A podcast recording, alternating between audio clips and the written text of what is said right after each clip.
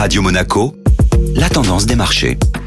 La tendance des marchés avec Société Générale Private Banking. Bonjour Alexandre Rolando. Bonjour Benjamin. Toujours soutenu par les publications trimestrielles, la tendance des marchés est donc restée haussière en ce début de mois de mai. À l'image du mois précédent, les indices boursiers actions ont clôturé cette première semaine de mai en territoire positif. En Europe, comme aux États-Unis, le secteur des matières premières a décroché la pole position avec des performances hebdomadaires pouvant dépasser les 20% sur certaines valeurs et a ainsi permis aux indices de poursuivre leur progression. La raison L'envolée des prix des commodities, un indicateur bien scruté par les investisseurs. Certains niveaux records ont notamment été atteints en fin de semaine, à l'instar du midret de fer dont le prix avoisinait les plus hauts d'il y a 10 ans. De son côté, le prix du métal rouge a poursuivi son envolée. Après avoir progressé de plus de 30% depuis le 1er janvier et multiplié par deux depuis son point bas en mars 2020, le cuivre s'est changé à plus de 10 000 dollars la tonne vendredi dernier. La tendance des marchés était signée Alexandre Rolando. Merci.